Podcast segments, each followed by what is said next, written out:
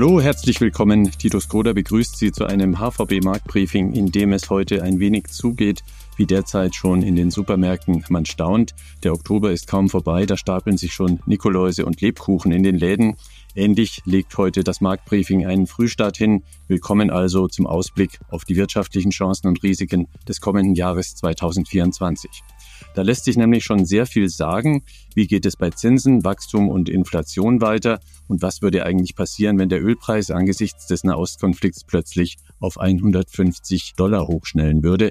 Zu all diesen Risiken und Chancen wird uns Andreas Rees Antworten geben. Er ist Chefvolkswirt Deutschland der HVB und er beschert uns heute schon mit den neuesten Analysen und Daten seiner Research-Abteilung über das Jahr 2024. Hallo Andreas. Hallo Titus, grüß dich. Die Kapitalmarktanalyse deckst du heute auch ein wenig mit ab, denn Philipp Gistakis ist auf Geschäftsreise in den USA, New York genauer gesagt. Aber ich frage dich erstmal recht pauschal als Volkswirt, wird das Jahr 2024 überwiegend wirtschaftliche Chancen bieten oder lauern da doch mehr Risiken für Unternehmen und Investoren? Wie ist dein erstes Fazit? Wo liegt da die Balance? Ja, ich glaube, das wird sich für viele Hörer ein bisschen merkwürdig anhören, was ich jetzt sage. Aber aus einer rein volkswirtschaftlichen Perspektive glaube ich, dass wir mehr Chancen haben 2024 als Risiken. Also das Glas für 2024, das ist mindestens halb voll, vielleicht sogar noch mehr. Klar, es gibt natürlich die Risiken, gerade in der Geopolitik. Aber wie gesagt, aus einer fundamentalen Perspektive denke ich, wir werden nächstes Jahr einige positive Entwicklungen sehen. Mhm. Das Glas halb voll, hast du gesagt. Einige Fundamentaldaten sind nicht ganz so schlecht, nehme ich deiner ersten Antwort. Welche sind das denn? Nenn uns doch mal kurz die wichtigsten, damit wir die ökonomischen Argumente dahinter besser verstehen. Ja, also ich denke vor allen Dingen an die rückläufigen Inflationsraten in vielen Ländern. Das wird die Verbraucher zunehmend entlasten, die Kaufkraft wird steigen und das wird sich positiv bemerkbar machen. Wir haben ja schon gesehen, jetzt die letzten Zahlen bei uns hier in Europa, die Inflationsraten haben doch deutlich an Fahrt verloren. Im Oktober lag die Inflationsrate in Deutschland bei 3,8 Prozent. Das ist natürlich immer noch sehr hoch, aber man darf nicht vergessen, Jahresanfang 2023, da waren es noch 8, Viertel Prozent. Also da ist doch schon ein Fortschritt sichtbar. Und in der Eurozone, da lag jetzt die Inflationsrate im Oktober sogar bei 2,9 Prozent. Also eine 2 vor dem Komma, ist eine hohe 2 natürlich, aber immerhin. Also wie gesagt, das wird die Verbraucher entlasten. Die Kaufkraft wird tendenziell weiter zunehmen. Und das sind gute Nachrichten für die Binnenkonjunktur. Aber auch, ich denke, für die deutsche Exportindustrie werden sich neue Spielräume eröffnen.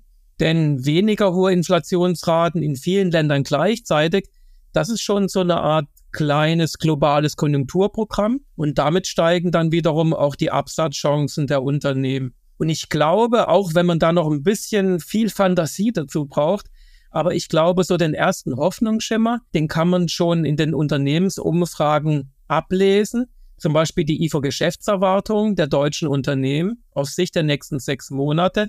Die sind zuletzt zweimal in Folge angestiegen. Also ich gebe gerne zu, das ist alles noch wackelig. Das dritte Quartal in Deutschland, in der Eurozone, beim BIP, das war nicht gut. Wir hatten eine leicht rückläufige Wirtschaftsleistung. Also Q4 wird auch noch schwierig sein. Ja, bin ich damit einverstanden. Aber ich glaube im nächsten Jahr, dass wir zumindest eine moderate Konjunkturerholung hinkriegen. Mhm. Nun sind wir ja alle Konsumenten, Unternehmer oder auch Anleger und damit auch vom Wohl und Weh der Weltwirtschaft abhängig. Ein kleiner Rundflug um die Erde steht also nun an. Welche Region wird sich denn 2024 wirtschaftlich besser schlagen? Ist es Europa oder die USA oder China? Wer wird da in einem Jahr am stärksten durchs Ziel gehen? Was meinst du? Ja, wenn man sich ein bisschen einfach macht und die prognostizierten Wachstumsraten anschaut, dann wird natürlich China immer noch nächstes Jahr vermutlich wesentlich besser abschneiden als die USA oder Europa. Wahrscheinlich wird China nächstes Jahr immer noch mit vier, vielleicht sogar mit fünf Prozent wachsen. Aber so ein Vergleich, der führt natürlich in die Ehre, gerade aus Anlegersicht. Da spielt ja eher eine Rolle, wo es positive oder negative Überraschungen geben könnte. Und bei China, da sehen wir für nächstes Jahr kein Potenzial für positive Überraschungen. Im Gegenteil, wir denken, dass die Flaute am Immobilienmarkt weitergehen wird und das drückt nach wie vor die chinesische Konjunktur. Und auch andere Indikatoren sind nicht besonders gut. Wir haben zum Beispiel das Verbrauchervertrauen in China. Das ist nach wie vor sehr schlecht. Da sind wir unverändert nahe den absoluten Tiefständen, die wir so in den letzten 20 bis 30 Jahren gesehen haben. Also es ist immer noch Wachstum da in China, aber es gibt eben keine richtige Wachstumsstory für 2024. Also ich glaube, da muss man eher über Abwärtsrisiken nachdenken, gerade im Immobilienbereich. Uns interessiert aber dann schon noch genauer, wie sich die US-Wirtschaft im Vergleich zu Europa schlagen wird. Da gibt es ja auch sehr enge Handelsbeziehungen, aber auch viel Wettbewerb zwischen diesen Wirtschaftsräumen. Fangen wir mit den USA an, die in diesem Jahr alle überrascht haben mit ihrer robusten Konjunktur, trotz der gleichzeitig stattfindenden Zinsexplosion. Wie siehst du das? Ja, okay. Also klar, wenn es jetzt um die USA und Europa geht, die US-Konjunktur hat im dritten Quartal nochmal super abgeschnitten und ist mit fast fünf Prozent gewachsen. Wir hatten ja in den Podcasts in diesem Jahr immer wieder mal darüber gesprochen, dass man die US-Wirtschaft nicht unterschätzen sollte. Was man jetzt aber auch nicht machen sollte, ist einfach davon auszugehen, dass die USA in dem hohen Tempo im vierten Quartal und dann auch im neuen Jahr so weiter wachsen werden. Das wird aller Voraussicht nach so nicht der Fall sein, weil das dritte Quartal eben auch durch Sondereffekte nach oben verzerrt worden ist. Also das wird sich so nicht wiederholen. Und dann haben wir natürlich auch eine fundamentale Entwicklung, die ganz wichtig ist für nächstes Jahr. Und die deutet doch, denke ich, auf eine Verlangsamung hin. Zum Beispiel diese Überschussersparnisse die die amerikanischen Haushalte während Corona aufgebaut haben. Also die sind immer noch da, aber man kann das beobachten, die gehen langsam, aber sicher zur Neige. Also da fehlt über kurz oder lang der Treibstoff für weiter stark steigende Konsumausgaben. Was man natürlich auch noch im Auge behalten sollte, ist, dass jetzt ab Herbst mehr als 40 Millionen Amerikaner wieder Zinszahlungen und Rückzahlungen für ihre Studentenkredite leisten müssen. Die waren nämlich während Corona weitestgehend ausgesetzt und das wird eben dann in den nächsten Monaten auch die privaten Konsumausgaben in den USA zusätzlich belasten. Aber Titus, wenn du mich jetzt fragst, wer schneidet besser ab, die USA oder Europa? Ich denke, ich habe es gerade schon gesagt, in Europa wird es nächstes Jahr konjunkturell besser werden. Aber jetzt meine ganz persönliche Meinung ist, dass die Amerikaner immer noch besser abschneiden 2024. Denn wenn ich eine Sache in dem Job gelernt habe als Volkswirt, dann unterschätze nie die US-Wirtschaft. Ich befrage hier im Podcast regelmäßig unsere HVB-Experten zu aktuellen Wirtschaftsthemen. Daher heute in eigener Sache der Hinweis, dass auch Sie, liebe Podcast-Hörer und Hörerinnen, künftig praktische Expertise zu den Themen Finanzen, Absicherung und Vermögensaufbau anzapfen können. Und zwar auf der neuen Infoplattform Mitdenken. Die Plattform hat die Hypovereinsbank mit den Partnern Allianz, Amundi, Wüstenrot und One Markets im Internet unter hvb.de-mitdenken eingerichtet. Mitdenken gibt lebensnahe, direkt umsetzbare Antworten auf durchaus lebenswichtige Fragen, um in unsicheren Zeiten auf soliden finanziellen Beinen zu stehen. Beispiel, kann mein Geld das Klima schützen? Was ist, wenn wir uns trennen? Bringt die Inflation auch irgendetwas Gutes? Lohnt es sich noch, privat für das Alter vorzusorgen? Und wie hat es eigentlich Oma hingekriegt, ein Haus zu kaufen? Unter hvb.de slash mitdenken gibt es zu diesen und ähnlichen Fragen kompetente Antworten für Sie von der HVB und Ihren Partnern. Und damit zapfen wir nun weiter die Expertise von Andreas Rees an. Andreas, eingangs hast du schon die inzwischen günstige Inflationsentwicklung genannt. Da geht es mittlerweile ganz schön abwärts mit dem Rückgang der Preissteigerung, muss man ja genau formulieren. Und natürlich lautet jetzt die Frage aller Fragen, wann geht es denn auch wieder abwärts mit den Zinsen? Wie ist da deine Antwort? Ja, also hier klares Ja. Das heißt, wir werden aller Voraussicht nach Zinssenkung sehen 2024. Aber Titus, jetzt kriegst du von mir auch gleich eine eher unklare Antwort über den genauen Zeitpunkt der Zinssenkung und wie viele es dann tatsächlich sein werden. Also die Spielräume für die Zinssenkung der Fed und für die EZB, die sind im nächsten Jahr auf jeden Fall da. Aber ich glaube, dass sich die Notenbanken erst einmal auf Sicht der nächsten Monate bedeckt halten werden. Also es wird keine klaren Signale für Zinssenkungen erst einmal geben, weder von der Fed noch von der EZB. Das ist einfach aus Sicht von einer Notenbank noch zu früh. Und man hat es auch in den Pressekonferenzen von Frau Lagarde und Herrn Paul, also bei der EZB und bei der Fed, in den letzten zwei Wochen, finde ich, gut raushören können. Das war also im Rahmen von dem, was wir erwartet hatten was wir auch im letzten Podcast angesprochen hatten. Also Die Notenbanken warten erstmal ab. Wir sind auf einem ganz guten Weg bei der Inflation. Es geht abwärts. Aber man will eben noch mehr Fortschritte sehen, noch niedriger Inflationsraten. Und man muss ja auch fairerweise sagen, man kann jetzt nicht einfach diese zuletzt sehr stark rückläufigen Inflationsraten einfach weiter fortschreiben in 2024. Also so nach dem Motto, wir werden jetzt wirklich sehr, sehr rasch wieder unter der Marke von zwei Prozent sein, zum Beispiel in Europa. Da haben wir noch einige Stolpersteine. Zum Beispiel, wenn man sich die Inflationskomponenten anschaut in Deutschland oder auch in anderen europäischen Ländern, da fällt schon, finde ich, auf, dass der Rückgang der Inflation im Dienstleistungsbereich immer noch ziemlich zäh verläuft. Dann ist es so, dass im nächsten Jahr auch die Energiepreisbremsen vermutlich wegfallen werden. Also da wird es auch noch ein bisschen holprig werden und die Notenbanken warten hier erstmal ab. Mhm. Dennoch nochmal ganz konkret gefragt, wie gestaltet sich eurer Meinung nach das weitere Zinstreppchen? Das interessiert ja Sparer, Häuslebauer, Unternehmer alle ganz brennend. Wie viele Schritte macht welche Notenbank also noch nach oben oder nach unten im Jahr 2024?